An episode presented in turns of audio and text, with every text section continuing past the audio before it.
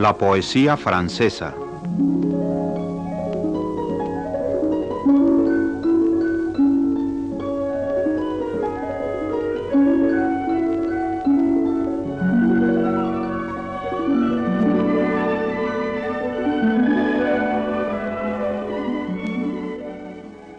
Ulalume de González de León ha planeado una serie de pláticas sobre la poesía francesa. A la lectura de los textos escogidos, que ella traduce con visión clara de las lenguas francesa y española, suma los comentarios oportunos que sitúan tanto los autores como los movimientos importantes en el campo de la poesía francesa, desde sus orígenes hasta nuestros días.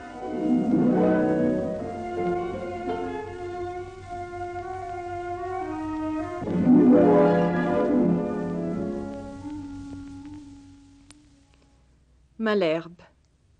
La escuela de Ronsard condena la fácil vulgaridad y el hermetismo sutil de sus predecesores. Malherbe y sus discípulos quieren sustituir el lujurioso abandono de la Pléyade por un aparato poético más noble y más austero. Se repite con ellos, una vez más, el fenómeno al que nos referimos en el programa pasado, el intento que hace cada generación de poetas franceses de renovar los géneros y la esencia misma de la poesía. Pero Malherbe no fue tan solo el ordenador pomposo de la poesía del gran siglo. Por algo afirma Thierry Molnier que sacó fuera del tiempo algunos poemas de una substancia tan densa, tan pura, tan inalterable, que no hay otros de los que pueda decirse con tanta exactitud que son inmortales. El éxito de Malherbe 1555-1628, se debe a su búsqueda de una claridad necesaria, indispensable en la lengua poética. No fue exactamente un innovador, pero constituyó en doctrina las tendencias sordas del genio francés, sobre todo las de la élite intelectual entre los siglos XVI y XVII. No hay que olvidar su íntimo sentido de la musicalidad de los versos y de la armonía propia a los sonidos del alfabeto francés. Su labor en este sentido fue minuciosa. Desgraciadamente, en las versiones españolas de su obra, es difícil percibir aquellos matices que lo diferencian de otros poetas, y sus versos resultan aún más prosaicos que en francés.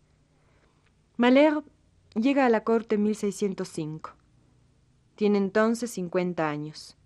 Comienza tarde, pero los versos que dedicara a Catalina de Médicis para darle la bienvenida le han dado ya cierta reputación Además llega a la corte recomendado por dos buenos amigos, el célebre presidente Duvert, magistrado bondadoso y austero, y Peyresque, el joven provenzal de fama europea. De carácter orgulloso, sin ternura, bastante pedante, no parece haber nacido para la poesía. Su correspondencia revela en él al intelectual minucioso, cáustico, frío, nada sentimental. Son pocas las ocasiones en que se conmueve. Quizá lo hace en el poema para consolar a Duperrier.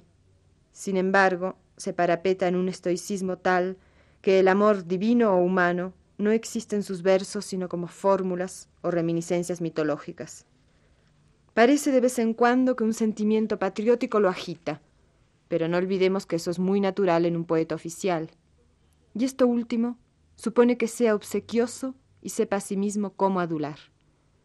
Al principio su franqueza sedujo a los reyes, pero se aburrieron muy pronto de ella. De hecho, su correspondencia nos lo muestra incesantemente poniéndose a disposición de cualquiera que solicitara sus servicios poéticos, con una reserva. Solo trabaja para aquellos que tarde o temprano habrán de recompensarlo. Por eso hay entre sus poemas muchos elaborados a pedido, como el poema para Alcandre, alias Enrique IV, el que compuso al regreso de Orange a Fontainebleau, y el de el rey Enrique el Grande acerca del feliz éxito de su viaje de Sedan, etc.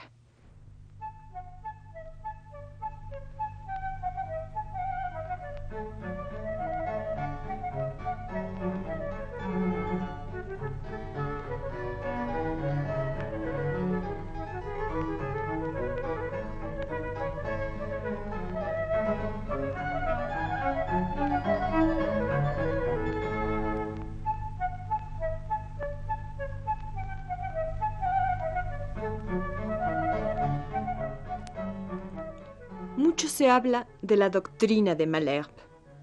Sin embargo, nunca la formuló de manera muy coherente. Practicó sobre todo la enseñanza oral, y poco sabríamos de sus ideas de no haberse conservado ese famoso ejemplar de las poesías de Deportes, en el cual, mediante notas marginales, expresa su opinión sobre un tipo de poesía o de lenguaje que merecían su reprobación. Pero no hay en ello orden alguno, solo anotaciones. Dos palabras que repite con frecuencia nos llaman la atención, not y bourg. La primera, puesta para recordarse a sí mismo alguna observación, y la segunda, bourg, para designar algún fenómeno de confusión, oscuridad o torpeza en la expresión. Ejemplo. Muerte, conténtate tu carroza. Malherbe señala el ta, te, tu consecutivos. Otro. Si la fe es el sostén en un alma, dice Deportes, y Malherbe se indigna ante el ten en un na. Pero en cambio no creemos que tenga razón cuando se enfurece al leer un pálido color, tinto en amor y lirio. Para él no puede haber color de amor y lirio, sino de lirio y clavel, o de cólera y amor, las flores con las flores y las pasiones con las pasiones, afirma. La poesía francesa no fue dócil a sus preceptos. El color de amor y lirio nos recuerda otro verso de Víctor Hugo, vestido de cándida probidad y de lino blanco. Lo aplaudimos, sin embargo, cuando destroza versos como los siguientes. Quiero elevar un templo a la diosa más casta. Mi ojo será la lámpara y la llama inmortal que incesante me abraza servirá de candela. Nada más ridículo, dice Malherbe, que su ojo de lámpara y su llama de candela. Y va señalando así toda aliteración pesada, toda rima interior, las rimas pobres, las incorrecciones gramaticales, las ambigüedades de sentido y hasta las estupideces, según él, imitadas de Petrarca. Para Malherbe hay una regla primordial. Hay que utilizar las palabras usuales.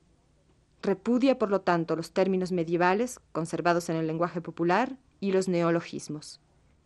El lenguaje ha de ser claro. Admite la alegoría sin entusiasmo y soporta la comparación cuando es expresiva. La frase ha de ser lógica.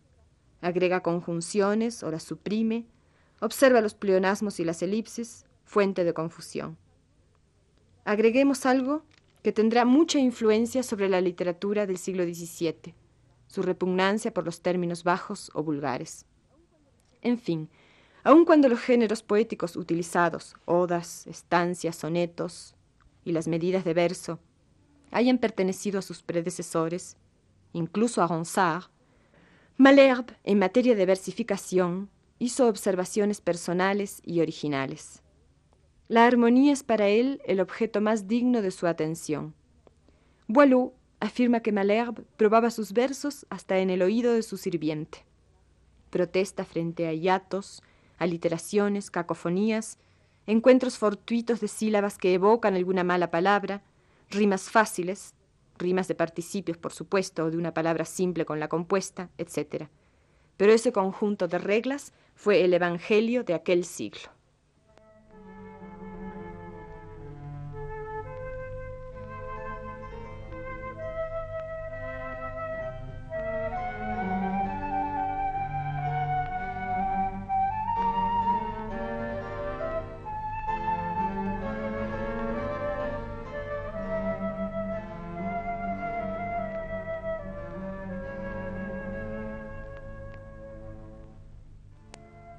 La influencia de Malherbe fue duradera. Todo ese siglo y el siguiente no admitieron sino obras de buen tono. Los autores que se atrevían a romper el yugo eran aplastados por Boileau o tolerados por otros méritos. La academia es la prueba más notable de su influencia. Se atiene, como él, al uso. En materia poética, Malherbe, aumentado y corregido por Boileau, fue motivo de admiración y sus reglas se aplicaron mucho tiempo. Las audacias se hicieron casi prohibitivas. Fueron observadas las reglas de la armonía y los propios excesos de la reacción romántica hicieron que Malherbe, por lo menos en parte, fuera reivindicado más tarde. Esto es porque pese a sus limitaciones y a sus exageraciones, Malherbe expresa algo muy propio del genio literario francés.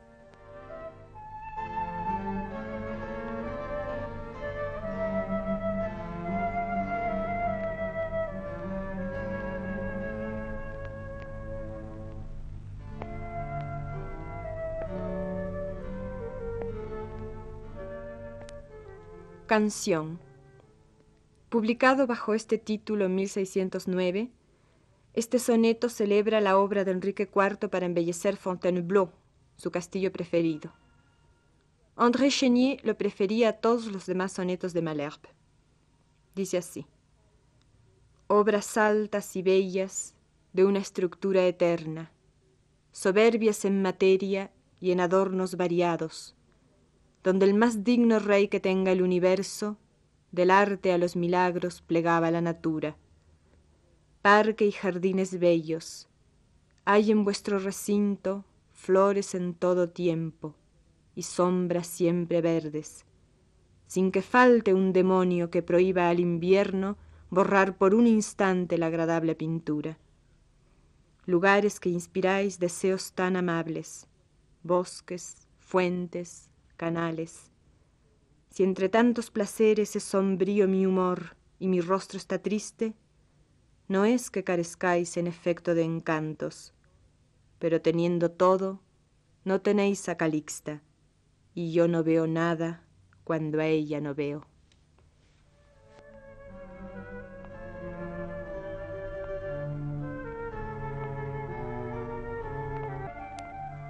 El poema para consolar a su amigo Duperrier. Será entonces eterno tu dolor, Duperrier, y los tristes discursos que la amistad paterna en tu espíritu inculca seguirán aumentándolo. La pena de tu hija, que descendió a la tumba como todo mortal, ¿sería acaso un dédalo en el que no se encuentra tu perdida razón? Conozco los encantos que colmaban su infancia, y jamás intenté con amistad que injuria aliviarte las penas despreciando esa edad. Pero en un mundo estaba donde las cosas bellas corren triste destino. Como rosa vivió lo que las rosas viven, el término de un día. Y si así sucediera, y según tu plegaria ella hubiera logrado con los cabellos blancos terminar la carrera, ¿qué habría sucedido? ¿Piensas que con más años en la mansión celeste se hallaría mejor? ¿Que sentiría menos lo funesto del polvo, los fúnebres gusanos? No, no, mi Duperrier. Cuando apenas la parca saca el alma del cuerpo, más allá de la barca la edad se desvanece y a los muertos no sigue. No hay rigor semejante al rigor de la muerte. Es inútil rogarle, que siempre la cruel se tapa los oídos y nos deja gritar.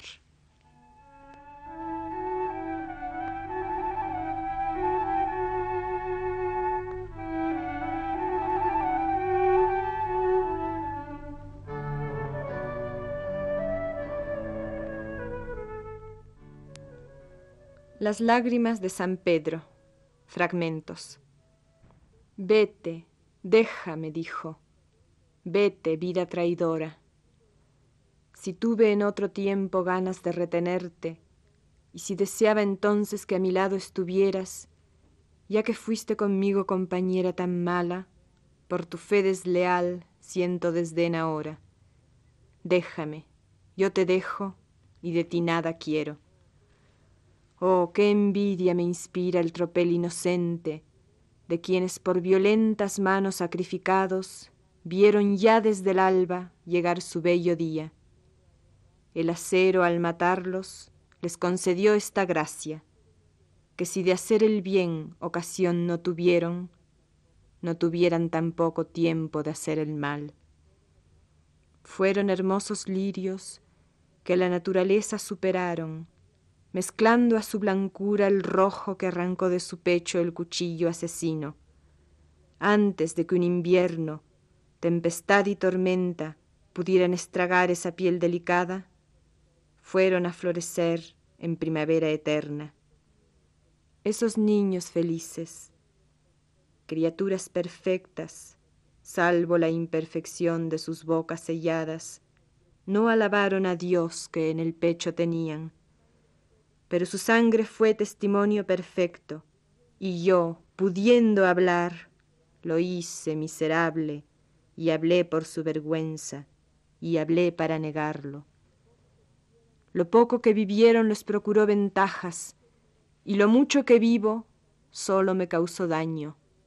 Oh cruel ocasión de pena que me roe.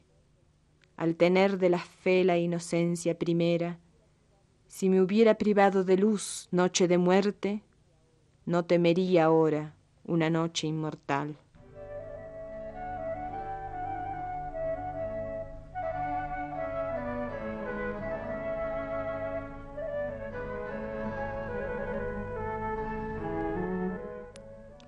Diremos, para terminar, que Malherbe es digno de admiración, lo mismo que Boileau más tarde. Cuando le preguntaron a André Gide cuál era el poeta más grande del siglo XIX, respondió, Victor Hugo, ay. Ese ay se aplicaría muy bien al caso de Malherbe en su época, ya que por su técnica es un poeta de primer orden.